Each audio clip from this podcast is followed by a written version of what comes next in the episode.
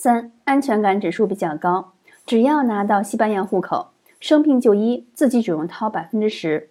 四、人们安居乐业，享受生活。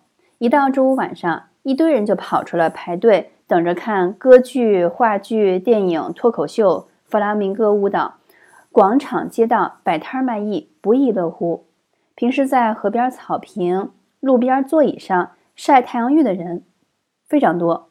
还有在公园喂鸽子、绿鹦鹉，在河边喂野鸭的人也特别多。因为西班牙午休有三个小时，从年轻人到老年人，没事儿中午都会跑咖啡馆来个下午茶，晚上还会去酒吧来一杯，和朋友们聊天儿。他们真的只是在聊天儿，不像我们国内，大家都在谈赚钱、谈创业项目。咖啡馆里几乎是没有人拿着电脑办公的。五，金融开放程度有限。欧洲人还在使用钱包，除了在中国游客常去的大商场、英国公司啊等等这种核心消费场所里，你完全是看不到支付宝跟微信的。大家都在用现金和信用卡付款。